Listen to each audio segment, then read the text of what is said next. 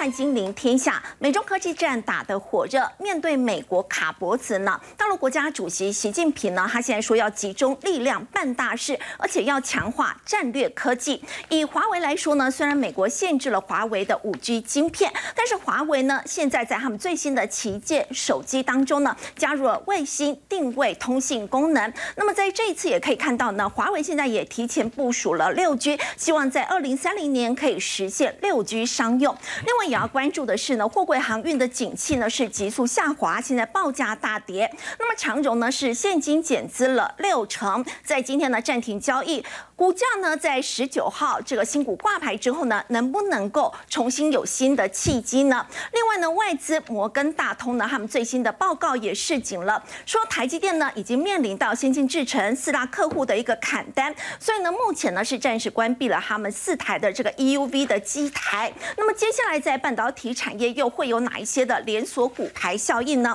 我们在今天节目现场为您邀请到的是资深分析师谢承业，大家好；中华大学讲座教授杜子成，李博亚太区总监冯志远，大家好；资深媒体人王尚志，各位好。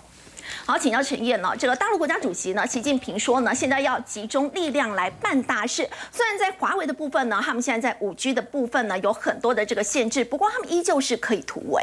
我们先看长河哦，这是全面深化改革委员会第二十七次会议，这是中央的一个会议，他喊出了集中力量办大事。习近平带头喊了，集中什么力量？大家就开始想。你的力量是什么？资源吗？所有的资源包括资金吗？包括技术吗？包括人才吗？他要办什么大事？这件事就很重要了，因为现在要把政府、市场、社会的所有的资源结合起来，包括科学的统筹，所有的力量，你全部要坚持战略目标导向。他想，那到底是什么？到底是什么？没有讲得很清楚。可是里面有两个重点，第一个是关键技术，大家就想关键技术是什么？过去其实中国的。五 G 的关键技术其实掌握的非常好，还有我们讲太空的一个战略技术也掌握的非常好。这里又谈到一个基础前沿技术，前沿技术，基础的前沿技术，那指的是什么呢？难道是六 G 吗？大家开始想，因为这里面都没有谈到到底重要的关键是什么。可是其实技术面也讲得很清楚，肯定是科技。为什么？因为每年中国花在晶片的进口的部分超过石油，那当然是。晶片啊，绝对不会是能源，我相信应该不是。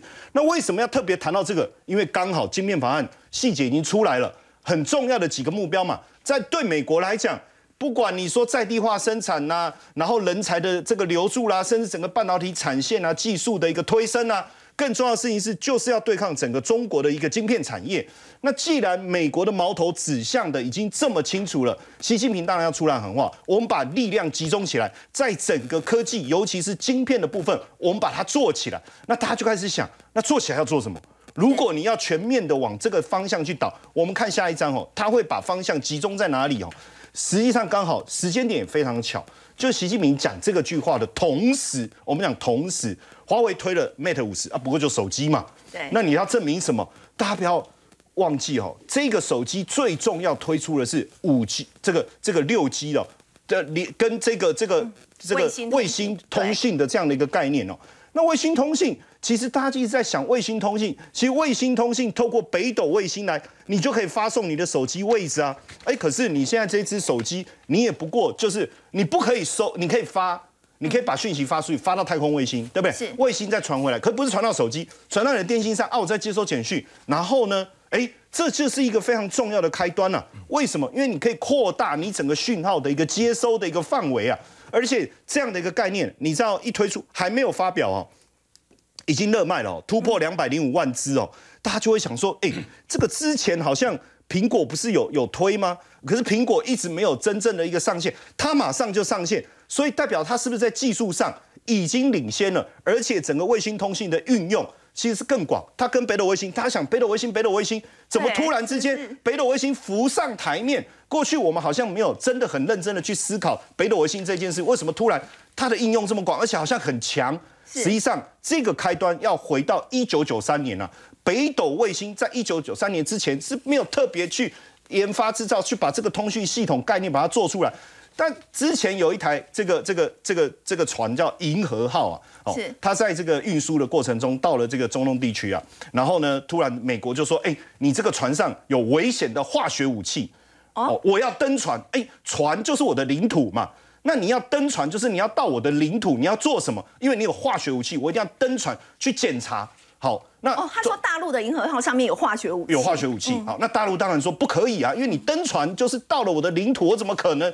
对不对？好，那美国说没关系啊，你不让我登船，我就把你的卫星通讯关闭，我把 GPS 定位关掉嘛。那你想一下，在茫茫大海中，你没有卫星通讯，没有 GPS，就没有眼睛嘛。我把眼睛闭起来，我要我要走去哪里？对，好，没好吧？那我就让你登船，登船一检查有没有化学武器，美方说的化学武器没有，真的没有。那美方也没有道歉，反正他就登船讲哦没有，OK，sorry 就走了嘛。那大陆已经气炸了，气炸了。那时候他们才发现说，如果我没有自己的眼睛，而什么叫眼睛？就是卫星通讯系统 GPS 定位。如果我没有自己的系统，未来是不是还是被予取予求？所以从那个时候开始，北斗卫星通讯系统整个建立起来。所以你看，二零二零年已经实现全球覆盖了，已经实实现全球覆盖。很多人会觉得说，就这个手机过去我们讲四 G 啊五 G。其实很好啊，为什么我有需要这样？那你看这个讯息一提出来，大家认为说华为跟 iPhone 是不是在高阶手机就能够去比拼了，就能够去比拼了？因为 iPhone 十四它提出来，其实 iPhone 十三就有那个卫星通讯系统，就有这个功能哦，就有这个功能。可是问题是你没有卫星的连接啊，对。所以之前不是有讯息传出来说，有某一家公司高科技公手机公司买了很多的卫星通讯。呃，卫星有没有发射了很多卫星？大家就猜一定是苹果嘛，所以 iPhone 十四一定会去做这一件事情，就是让我的手机可以跟卫星做一个连接。好，以目前的发展来看哦，我们看一下目前的一个发展，华为的部分 Mate 五十是不是已经推出了？是 iPhone 十四现在最后推出，到底你有这个功能，你会不会启用嘛？对不对？就是我们在想这件事，因为 iPhone 十三就有了。好，那你这会不会启用？你有没有足够的卫星？你可以做到这件事情。现在连 Google 的 Android 都要做这件事情。它未来它的系统开放，你的手机你就可以去做这样的一个功能。所以未来 Android 手机应该每一个都可以连到这个卫星卫星去哦。那 卫星通讯到底要干嘛？实际上在卫星通讯的功能当中，大家可能想到的是紧急联络功能而已。好，可是我们先想哦，我们目前所谓的四 G 也好，五 G 也好，其实它的覆盖全地球的覆盖只有百分之二十，只有百分之二十哦。所以剩下，比如说我我我做地质早期做地质探勘嘛，远洋运输嘛，还有在森林里面有没有早期就是啊我要求救啊我就传个讯息，对不对？可是未来如果我需要包括自驾车，哦，包括各种比如说在在农地我的自驾车，我都要透过这个联网的功能来导航的话，我是不是要使用卫星通讯？对，卫星通讯可以做到什么？可以做到全覆盖。因为我我升级到六 G 以后，我不太可能像过去五 G 一样，我到处盖基地台。我要盖在哪里？我整个海洋，我整个山上，我怎么盖？所以我通讯效率过去虽然是比较低，而且价格非常昂贵，但是随着低轨卫星的发射的数量越来越多，越来越普及，而且过去你你应该有看过电影有没有？不是那种卫星电话有没有？好大一只，然后天线很长很长很长很长，对不对？那现在的技术的突破，让现在的手机。具备卫星通讯的功能，可是天线不用再用那么长了嘛？对，这个非常重要。当然，大家就会想说，那习近平讲的这个关键技术的掌握、前沿技术的掌握，到底有没有可能？实际上，我们从全球六 G，六 G 最重要的基础就是卫星通讯。哦，六 G 最重要的基础就是卫星通讯。在关键技术专利的部分，中国的申请数量涵盖整个全球的百分之三十五。你看到百分之三十哦，美国是百分之十八哦。我们再看其他，韩国这些都没有。那所以。为什么一开始过去中美之间的制裁，美国就锁定了华为，就是因为它一开始的五 G 的技术就非常非常的领先，而五 G 技术的领先，如果不阻止它，其实当时已经到百分之八十了。嗯，如果再不阻止它，全球应该就是五 G，这是美国害怕的地方。所以现在它要持续的发展六 G，有没有机会？有没有可能？绝对有机会。当然，大家会觉得说，哎，可是美国不是卡晶片吗？那晶片如果它发展六 G，真的有办法吗？实际上，六 G 我要的是传输嘛。我的讯号，我的功能嘛，我跟我有卫星嘛，我根本不需要太先进、运算功能很强大的晶片。所以在这个地方，在习近平讲出来集中力量办大事的情况下，有没有办法持续突围？突围太空，这个是华为喊出的口号。好，刚陈燕带我们看到呢，虽然是面临到美国在五 G 晶片的一个制裁，不过华为的这个最新的旗舰手机呢，他们依旧是成功的突围了。现在呢，已经推出了有卫星通讯功能的最新的这个智慧型的一个手机。那我们说到呢，即便是有这个美国的制裁跟打压，这会不会让这个俄罗斯呢跟中国大陆之间呢，反而是关系会更加的一个紧密？要请教上这个，我们看到呢，其实在十一月的时候呢，习近平跟拜登呢两个人要会谈要见面，不过在这之前他已经先跟这个普京呢要会面，那么双方是有机会呢可以先达成一些共识。对，国际政治如果是一个三方跳起的话，三位领导人拜登、习近平跟普京的动态很关键。嗯，那么现在看起来，习近平这个棋子要动了，而且动的影响很大。要知道，美国总统拜登才刚刚热乎乎的宣布说，G 团体因为很多人问他到底会跟习近平见面，他说只要习近平会去印尼十一月的这个 G 团体他一定会见面。那么大家很关注，好像这是国际的重点。但没想到，才马上就立刻宣布是来自于哈萨克斯坦的这个地方的宣布是怎么回事呢？哈萨克斯坦突然宣布说，习近平将在九月十四号前往哈萨克斯坦，跟他们的总统叫做托卡邦夫托卡耶夫总统来进行会商。那么在进行会商一天之后，隔天，习近平就要跟哈萨克斯坦总统一起联袂的前往。那么前往这个乌兹别克的地方来参加这个中亚就就中亚乌兹别克举行的上海合作组织的这个高峰会议，所以习近平这是习近平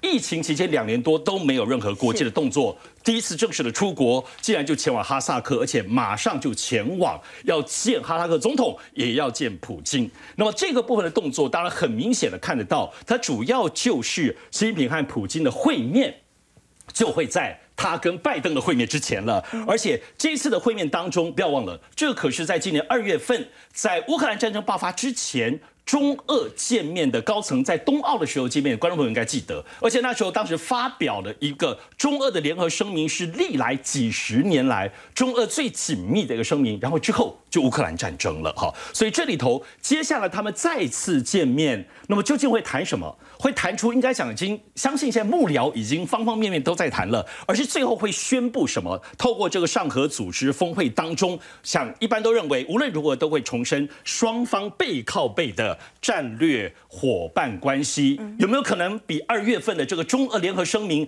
还要更加的紧密，还有更加更多的动作动作呢？我们已经嗅到一点特别的味道了。我们想在前几天的部分的《金陵天下》，我们特别提到了中国大陆派出了他们的部分的三把手立战书，那么特别前往这个东方二零二二的军演前去视察哈。那么事实上，普京也亲自去了。那么这个部分的军事动作表达了俄罗斯。的普京，他的所谓这个很多朋友站在这边，但是更值得重视的，是我们看到的中俄的紧密结合，在最近刚刚宣布。我们来看这个部分，是俄国能源的这个巨擘公司，他们有有石油跟天然气的这个非常大的公司哈，他宣布说。中国采购俄罗斯的天然气将改用卢布跟人民币支付，摆脱美元。对，过去我们都知道都只能用卢币支支付嘛。先前俄罗斯这样宣布，但现在突然宣布卢布跟人民币都可以支付，而且这里头已经有一个具体的订单了，这是跟中国大陆的中国石油它所签署的这个新的订单当中，它就是采用了卢布跟人民币各占百分之五十这样子的方式来支付。很明显的部分已经就是要彻底的，至少在跟俄罗斯的交易当中，舍弃欧元，舍弃美元，扩大他支付的这个所谓的这个 cash pool 哈，所以资金这个池子。而且不仅如此，俄罗斯最近才又宣布，他们的外贸银行宣布说，他们已经。在不透过美国的这个 SWIFT 来进行结算之后呢，现在未来他们要增加卢布之外，还有人民币汇款的服务。那么这也就表示说，跟未来跟俄罗斯的任何的经贸关系，大到能源，小到各式各样的经贸当中，可以透过人民币，可以透过卢布本身。那么这种卢布跟人民币两个货币的结合，我想在今天，其实在亚洲的几个国家的重要评论当中都指出，这已经是具体的加速去美元化的部分动作。特别是能源的所有的部分交易是占了全世界当中的外币获利交易当中最大比。那么未来卢布跟人民币绑在一起的时候，很多小国家其实不用卢布也可以透过人民币来进行哈，是去美元化非常的迅速最快。那么最后值得注意的是，最近因为美元的部分暴涨，让很多国家的部分的货币都贬值。那么美元只要你紧扣美元，你自己的国家货币都来动荡。那么包括能源在内，其他的国际交易进出口，如果未来改采更多人民币跟卢布的话，是不是就会平稳许多？OPEC 我们都知道现在还用美元计价，一旦未来 OPEC 如果也答应用卢布跟人民币一起计计价的话，哇，那这可能是翻天覆地的货币市场了。好像刚刚这个上志哥带我们看到，在这个美国的这个打压还有制裁之下，我们看到中国大陆呢，现在跟俄罗斯之间的关系呢是越来越紧密了。包括呢，这个习近平在跟拜登会面之前呢，他是先跟普京呢来会面。那么包括呢，这个共军呢，那么去参加俄罗斯方面的这个军演，以及中国购买俄罗斯的天然气呢，现在呢是摆脱美元了，他们是改用这个卢布跟人民币呢来做支付。我们说呢，这个美国对中国大陆频频出招的这个。同时，到底有没有可能也伤害到自己呢？在先前我们提到，中国大陆现在发展人工智慧呢，可以说是非常的快速，在某些领域呢已经领先美国了。那么有研究显示说，这个全球人工智慧人才最大的来源其实就是中国大陆哦。那么将近三分之一的人工智慧的研究人员呢，都是在中国大陆呢，他们完成了本科的教育。那么我们看到呢，如果说美国呢现在不再欢迎这些所谓在 AI 人工智慧的这些顶尖的人才的话，那么北京方面呢也会张开双臂欢迎他们回去。如果说美国呢失去了这些人才的话，对于他们接下来在发展 AI 的话呢，可能也会是一个相当不利的情况。我们就要请教这个杜老师，现在人工智慧呢，中美之间可以说是一个相互依存的一个关系，不过这个处境似乎是有一点尴尬。对，其实呃，在这个之前啊，以前我们在戏股的时候讲说这个半导体 IC 啊，IC 就是讲 Indian 跟 Chinese。就是呃，美国其实，在二战之后，大量的采用了这个这个所谓开发中国家的人才，尤其是来自于印度跟中国大陆的这个呃中或或者讲中国人了哈。那么呃，大量的采用，所以他还创造出了这么这世界领先的这个科技产业。那在人才的部分呢？呃，刚刚提到了人工智慧作为例子啊，那么其实美国是还是有呃很大的一个依赖性啊，是呃来自于这个华人的这个支持。那如果说美国放弃了这个这个跟中国之间的人才，就是现在只有百分之五十的这个留学生，呃，中国留学生就减少了百分之五十了哈，到美国去求学。那这个有两个很大的意义，第一个意义就是说，那么呃。中国留学生呢，其实他现在也不一定要到美国去留学，像到英国。啊，或者是到这个澳洲、到新加坡，其实越来越多了啊，所以呃，并不一定要完全依赖美国。第二个，我觉得很有意思，就是说，其实对台湾的学生来讲，其实是一件好事啊。为什么呢？我们就可以趁这个机会，我们就可以去念比较好的学校了。本来我只能到一个州立大学，现在我可以到常春藤去了啊。所以的鼓励就是说，如果说呃各位有一些这个亲朋好友啊，有小孩子的话，应该鼓励他们趁这个这个空档啊，赶快去申请一些美国的学校。那么在科技发展上面啊，其实是人才的战争啊，所以美国如果说呃，他这个开始来这个分隔这个华人参与他的人工智慧的发展呢，其实对他自己来讲是可以说是呃杀敌一千，然后自损八百，对不对？所以这个是一个呃美国必须要重新考虑的问题。我一直觉得啊，美国其实在战略上面呢，应该要让中国对它的依赖性增加，而不是让中国自己独立起来。啊，包括我们之前讲到的 EDA 啦，我们现在讲到的这个呃半导体晶片啦，啊，还有这个人工智慧的人才，如果说是呃，它用的越少。呃，中国，那它迫使中国必须要自己去独立发展这些科技。那么这个对中中国来讲的话，它是呃可以说是短空而长多了。就是它把这些基础建立起来以后，那么对美国来讲，美国反而失去了对中国控制的能力。我我认为是美国啊，应该要在这个部分呢，要好好想一想。不过也政治上也没有办法，因为政治都是短期的，大家看的都是比较短期的。所以，呃，长期的部分呢，那么美国的一些这个智库啊或战略学者，应该在这方面呢多做一些建议。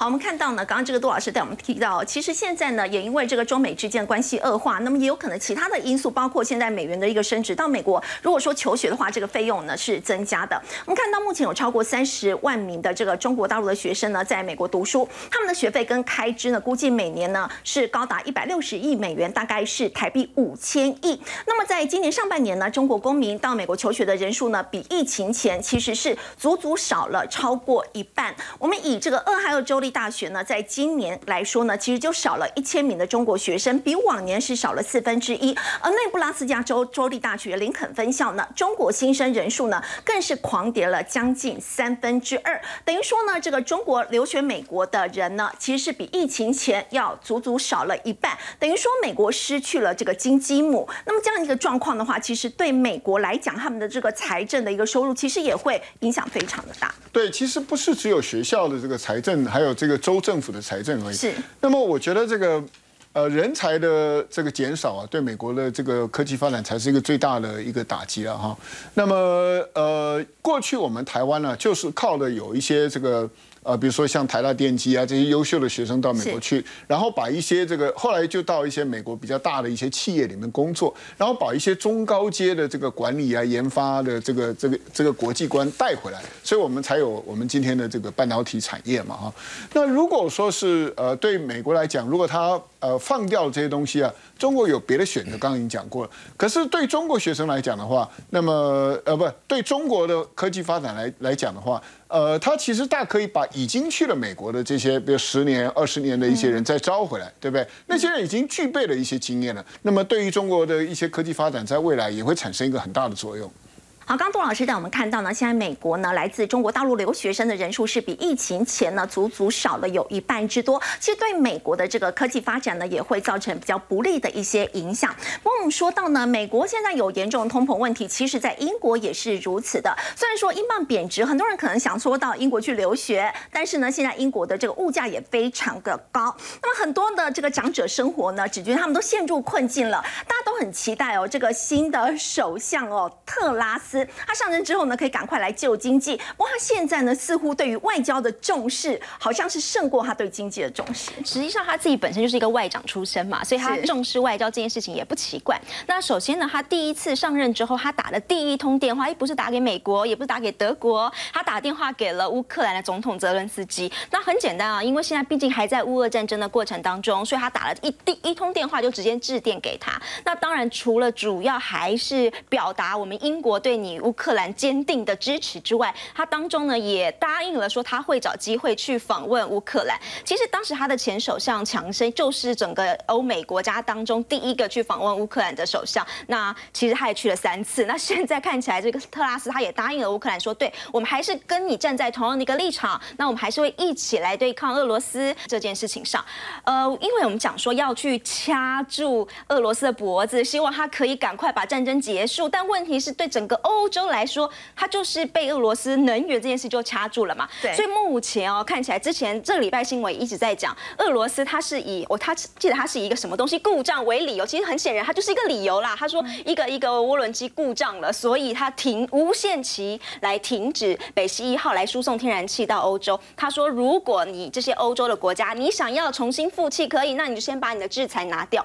那其实说真的，这个乌俄战争开打以来，的确的确，欧盟的相关的国家跟俄罗斯买的，不管是能源或者是天然气等等，数量减少，但是不要忘了价格是上升的，所以导致什么状况呢？这边有一个统计数字，他说，呃，虽然说在这个在这个俄乌俄战争的过程当中，俄罗斯卖能源，他赚了。一千五百八十亿欧元的收入是，但同一时期它的战争，它的成本是一千亿欧元。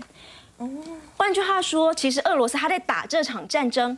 如果单就这个数字来说，他好像没有损失，因为他在卖能源的这件事情上把那个成本给 cover 掉了。对，好，这个是这个还蛮还蛮严重的一件事情。好，那同一时间呢，大家就在讲说，那现在即将到了，快要到了冬天，那我们一直很担心说，到了冬天，呃，欧洲那么冷，那怎么办呢？之前我们曾经讲过，有一个名词叫做燃料贫穷。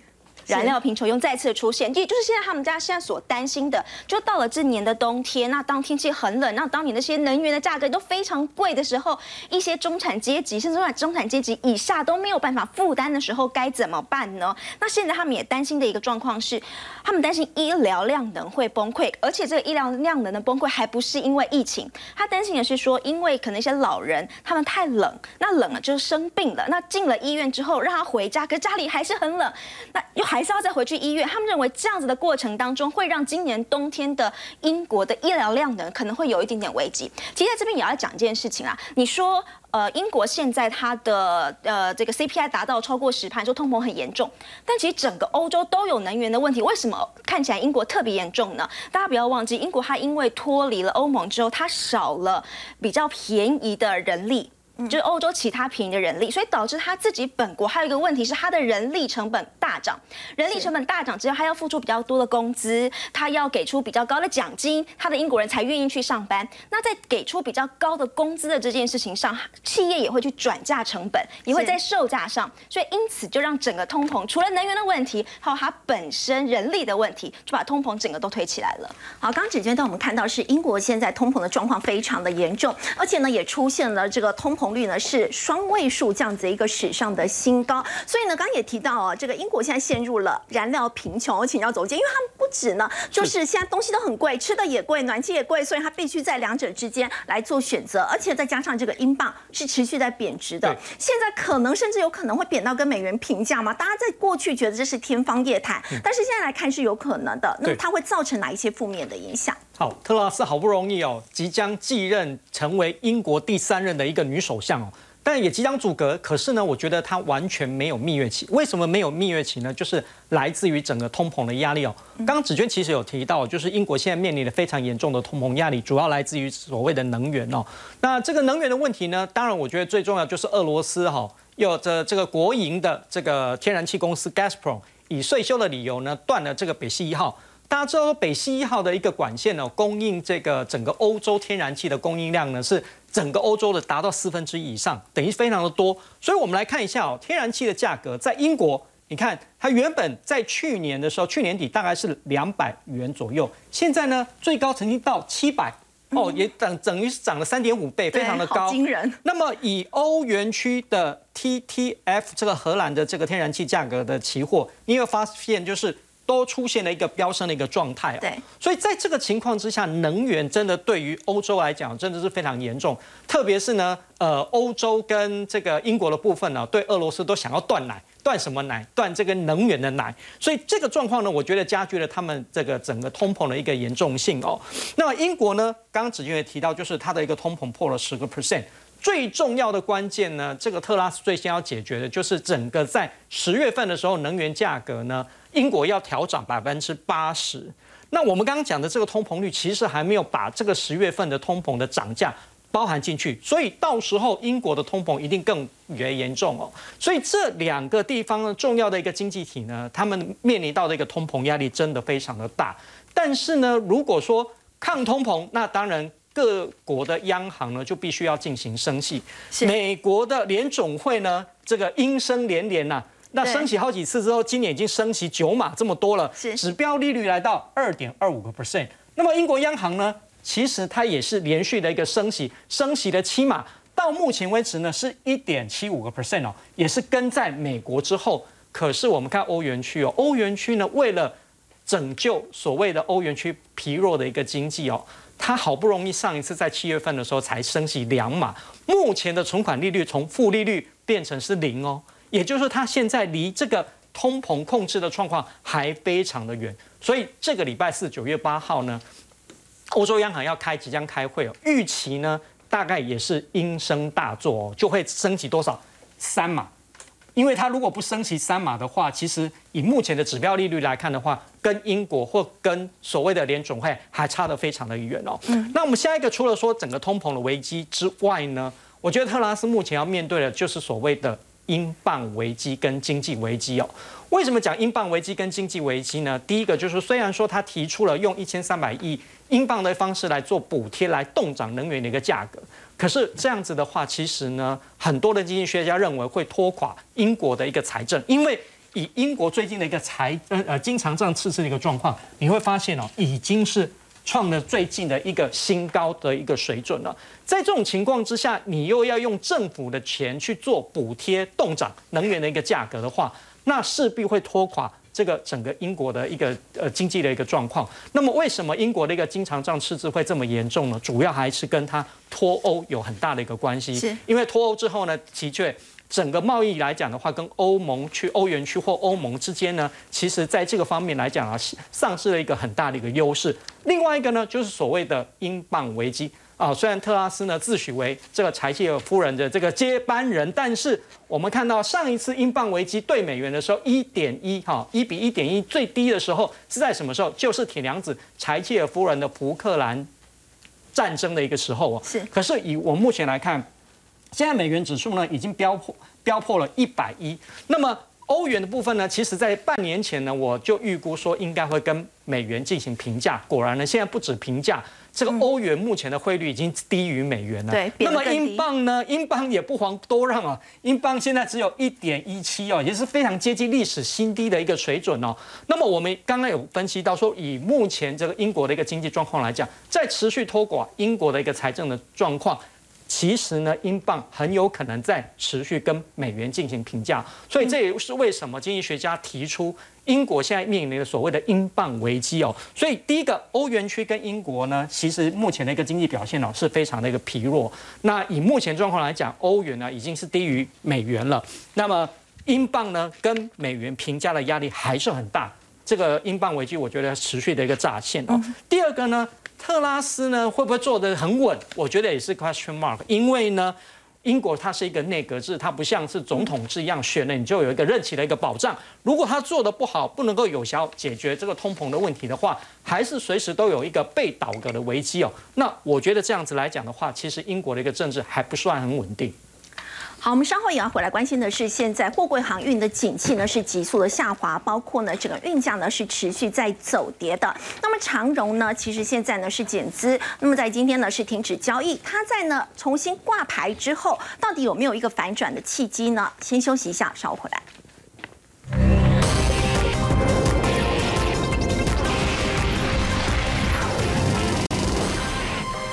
多人相当关心的货柜航运的景气呢，急速的下滑，整个运价呢是持续在走跌的。那么大家非常关心的就是货柜一哥长荣，长荣的部分呢，这个现金减资哦六成，在今天暂停交易。要请教陈烨，他十九号呢这个新股呢会重新上市，到时候有没有反转的契机？好，我们先看一下对整个呃海运公司股价影响最重要的部分是什么？其实就是航运的运价。是过去为什么从二零二零年我们这样一路看它大赚钱，然后股股价大涨到两百多块，这背后最重要的原因，其实还是集装箱，就是我们讲货柜的一个运价，每一 Q 多少钱？不管你是从亚洲运到欧洲，从亚洲运到美国，还是长前的航长程的航线，还是短期航线，都暴涨。暴涨最主要原因，当然是因为疫情的关系哦，不论是缺工还是塞港这些问题，所以导致了整个运价大幅度的上升。那运价大幅度上升的过程中，加上疫后的这种消费性。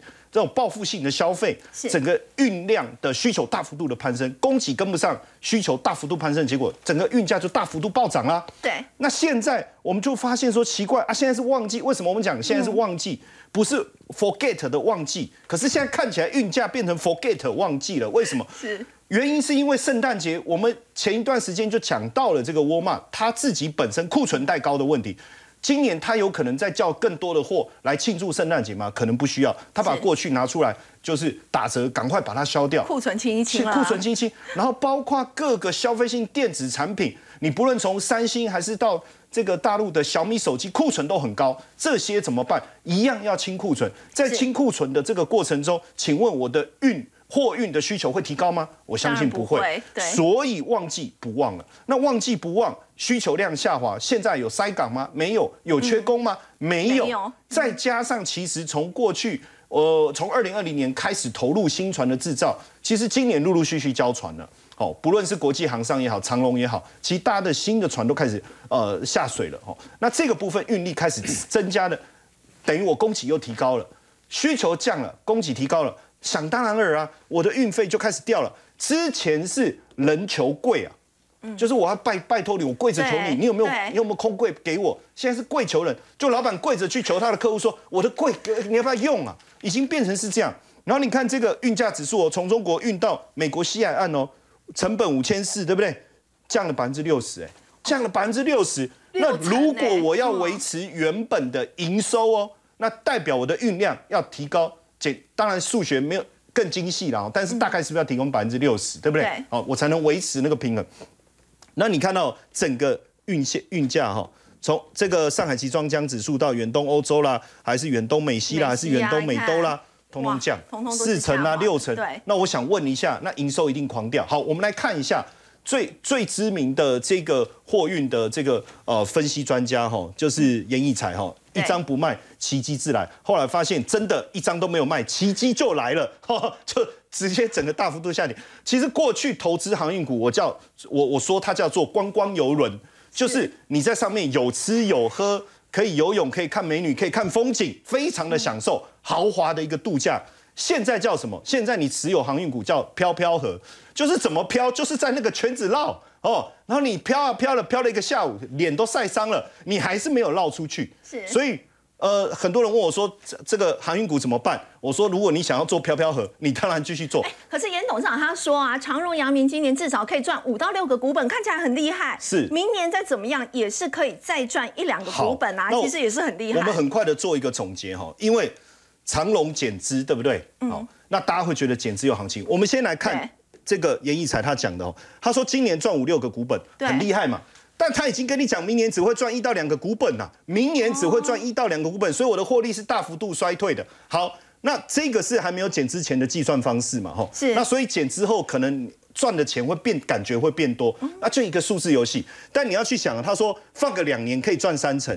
放个两年可以赚三成，他也跟你讲得很清楚。他说短线到今年年底股价大概没什么希望，所以如果可以再撑个两三年，也许我们看看。但是两三年后的变化，我觉得比较难讲。所以回到整个减资哦，减资它这次是现金减资，因为现金有分呃库藏股减资跟这个这个亏损减资，亏损减资当然不好嘛哈。对，这次是。那库藏减资是中性，现金减资是好的。但是我要特别强调。过去现金减资之前股价都会涨，但他这一次减资之前为什么没有涨？然后再再强调一件事情，现金减资真正对谁最好？其实是大股东，因为他把钱还给大股东，大股东不用缴税。但是对我们这些小股东而言，实际上你还是要看减资以后整个景气嘛，公司的营运的状态嘛，这个还是重点。而且严一才讲得很清楚啊。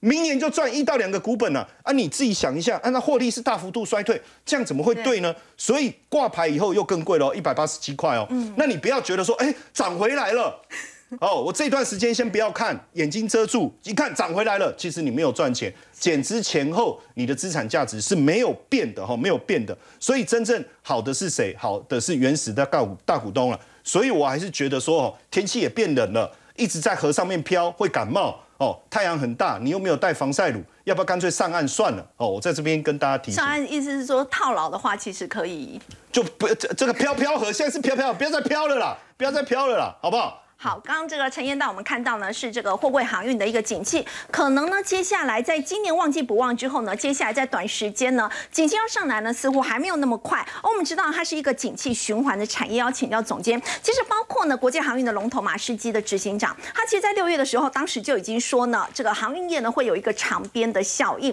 那么接下来如果说它要转好的话，似乎不会那么快嘛。对，我们看到这个货柜航运哦，去年的景气是艳阳高照，一帆风顺哦，但是今年呢，感觉上来讲是山雨欲来风满楼哦，因为当世界的一个景气，每一个国家的一个经济成长率不好的时候呢，再加上所谓的高通膨。每一个东西都变贵的时候呢，自然而然呢，所谓的消费力就会出现紧缩。消费力紧缩的状况底下呢，自然而然拉货就不会来的这么的快。那没有这么快的情况之下，就造成就算是再好的公司，我们看到过去非常强的公司，包括所谓的辉达这些，都有出现库存过高的一个现象，就代表说整个需求量。并没有很高哦。那从世界的一个景气来看的话，第一个我们可以看一个重要的指标，除了呃刚陈烨所讲到上海集装箱指数大跌六成之外呢，我们看到世界货柜的一个运输指数的部分呢，你可以看到，因为这个世界货柜运输指数呢，其实是集合了欧亚亚亚美跟欧美这三条重要的航线的一个综合指数。我们看它一个中长期的趋势来看，今年以来也是持续的往下跌的一个状况。整体来讲呢，其实就是告诉你说，整个景气来讲，真的不是非常的一个乐观哦。那么世界的这些所谓货柜航运的龙头，他们。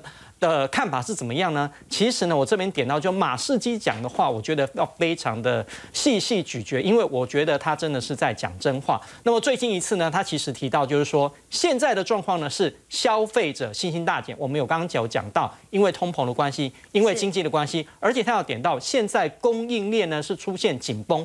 为什么供应链还会出现紧绷呢？就是来自于中国大陆的封城效应。这些重要的一个城市，包括上海。还有包括现在的成都，甚至于呢，连西安都传出所谓的要封城的一个状况呢，都造成整个供应链呢有出现中断的一个现象哦。所以整体来讲，货柜航运的一个景气呢，看起来下半年不会太好。当然，马士基它其实在最近一季的一个财报里面哦，缴出非常亮眼的一个成绩单哦。还有包括整体来讲，它也提高了一个财测。可是呢，其实它在六月份的时候，我觉得它那个时候哦，点醒了大家，只是那个时候大家没有那么相信，因为他那个时候提到就是。货柜航运的景气会出现需求下滑的一个长边效应，它这个是讲真的。甚至我的朋友告诉我说，去年是流行什么？刚刚严董事长所讲的“一张不卖，奇迹自来”。今年呢，新的标语要改成什么？很多乡民哦把它改成“一张不卖，死去活来”。好，刚刚总监呢，我们看到呢，这是货柜航运的这个景气呢，现在是出现了反转往下降的一个情况。不过在半导体是不是也杂音越来越多呢？台积电呢传出了砍单的消息，在今天股价跌了十六块五。我们先休息一下，稍后回来。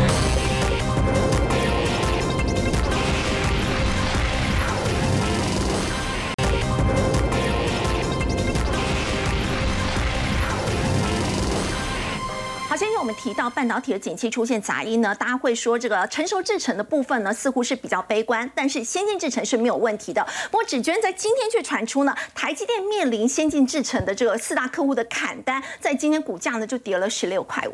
其实我觉得最近的新闻好像对于晶圆代工真的还蛮不友善的。前几天是先就成熟制程说他们有降价的问题，现在居然连呃先进制程，也就是台积电，难道也要面临了砍单的状况吗？我们先来看这个是外资小摩。出的一个报告，他的报告当中，他写的是说，他们在产业访查的过程当中，他们发现台积电似乎是关掉了四台最新的 EUV 的机台，然后他说这样的状况之下的话，月产能可能会锐减一点五万片，他还有给一个财务数据的公的一个预估，他说明年的获利可能会减少八趴，这是在这个报告当中。那其实他就说，如果减少八趴的话，那等于是连三年上涨这件事情就会结束了，因为他认为说这样子的状况，如果面临到客户砍。单，那么台积电明年的获利会衰退，哎，这件事情就很严重了，尤其是对股价已经是抢先反应，所以今天也看到大跌了超过百分之三。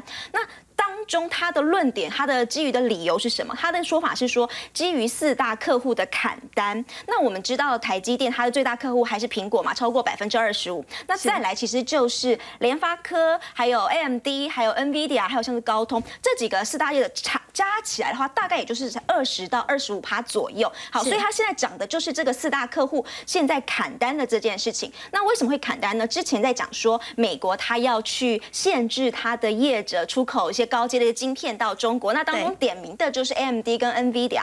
虽然后来它有给了一点缓冲期的概念，但是那时候其实也有一些专家去做预估，如果这样的晶片真的上，真的真的推出的话，以 NVIDIA 来说，它的呃年营收可能会减少七趴，甚至到接近十趴都有可能。但你会说，这都还是未来可能的事情，那为什么现在就出现了直接关机台这么严重的事情呢？那嗯，不过也要说啦，以台积电以及呃周围的业者的说。法他们其实是并没有这样讲，他们的说法是说，这其实关机台是一个例行性的设备升级，哈，这个是业界的说法，以及台积电的说法。他当然他不会去承认说，哎，我可能是呃什么需求减少，但但他们的说法是说，现在是一个例行性的呃设备的升级，还有设备的整修等等。好，那其实这件事情上衍生出来，我们来讨论事情是，就中美科技战这件事，其实哦，之前我们一直在讲，要支撑半导体在未来五。到十年非常大的一个动能就是 HPC，也就是高速运算。什么意思？这个晶片就是一秒钟它可以去运算三十亿次。那这个晶片要用在哪里呢？我们要去发展 AI 人工智慧，我们要去发展很智慧的这些电动车的自驾，通通都需要这些很智慧的晶片。那如果今天美国去限制了中国的这些科技、有些先进的这些晶片的时候，大家其实现在产业比较担心的事情是，它会去压缩到，也就是中国 HPC 相关晶片未来的发展。那如果当大家对这个前景没有这么的看好的时候，其实台积电他自己也说，他自己也说，他未来。呃，营收要成长也都要靠 HPC 这样的一个蓬勃才可以。所以，如果中美科技现在走走走走到现在这样的。地步的时候，如果 HPC 没有办法，也做不下去，也没有很好的光荣的前景的时候，那当然了，对股价上面就会有所压抑了。好，刚刚子娟带我们看到呢，就是台积电呢，现在呢被这个摩根大通事件呢，算他面临到先进制程四大客户的一个砍单，所以关闭了四台的 EUV 的机台。要请教杜老师，当然业界呢的说法，刚刚子娟有提到，说是因为新旧制程的这个转换的升级，真的只是因为这个因素吗？呃，当然了，这个。世界的景气在衰衰退嘛哈，然后这个刚刚你就提到，就是说像这个呃高速运算啊，包括我们用来做这个虚拟货币的挖矿啊，或者是我们呃，即便是我们不要说是。那么那么先进，就是说，一般我们现在讲说那个 notebook 都在减少，就是笔记本电脑数量呢，呃，现在已经慢慢从这个三亿变成两亿两亿七一年。嗯。那么这些这些东西综合起来的话，对于这个呃台积电来讲的话，当然它的订订单确实是需求有减少，不过它还是呃良它它的这个稼动率，就是说它的这个设备使用率啊，还是在百分之九十以上。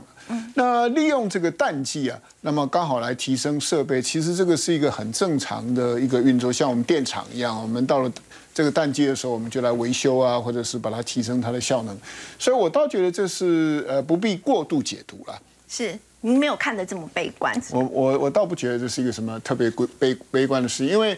呃，台积电在这个先进制程里面呢，呃，包括三纳米，其实它呃第第三季就要开始量产了嘛，所以它的领先程度还是在世界还是还是首屈一指的。那么大家不必太太过于这个悲观。好，台积电呢现在传出被砍单，那么现在大家担心的是，接下来还会不会掀起所谓的股牌效应？还有哪一些相关的领域也会被冲击呢？先休息一下，稍后回来。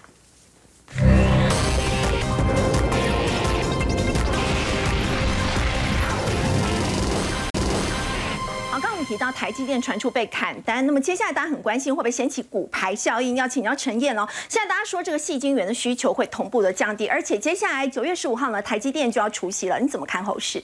呃，需求的降低对上游就是细晶圆厂的影响，我想是比较大了。嗯，那毕竟台积电它在先进制程的领先以及它的市占率，我觉得冲击像刚才杜老师讲的，其实不会太大。当然，你说这一次二点七五配出来会不会秒填息？按照过去的经验，基本上都是开盘就填了。当然能不能撑得住，有没有动逃，这个我们要观察。但以目前股价的位阶来看，殖利率其实已经高达二点三了，高达二点三。那当然大家会觉得说，跟十年期公债殖利率比，还是有一些差距啊。可是如果我们仔细去观察，最近不论是呃投信也好，还是自营商也好，他们对于台积持有台积电参加除权息的这样的一个做法，其实是蛮认同。所以最近我们看到投信也在买啊，还是持续在加嘛。自营商也还是持续在加嘛，当然外资，你就说那他为什么不要？其实外资很简单，他就是卖台股啊，他那台股当然卖台积电比较好提管了。那九月十号这个时间点很棒，为什么我讲时间点很棒？因为九月十三号公布八月份的 CPI，那公布的结果如果是好，那对十五号的台积来讲是利多嘛？是。那如果公布的结果不好，十四号台股跌，那反而。这对想要持有台积电的人来讲，他反而逢低买进的意愿会更高。所以，我们中观整个整个角度来评估啊，实际上，呃，秒填息的机会，我觉得还是比较高。那就长期投资人来讲，它的价位也慢慢越来越进入我们所谓的甜蜜甜蜜区间呐。甜蜜区间一般来讲就是四百五到四百八，这个台积电的甜蜜区间。四百五十块到四百八十块我我自己觉得它是一个甜蜜区间啊，不见得大家都认同，但是。这个甜蜜区间对长期持有者来讲，当然你要马上看到大获利不容易，但几年下来，我觉得应该回回头来看，还还是觉得很美好的一个决定啊。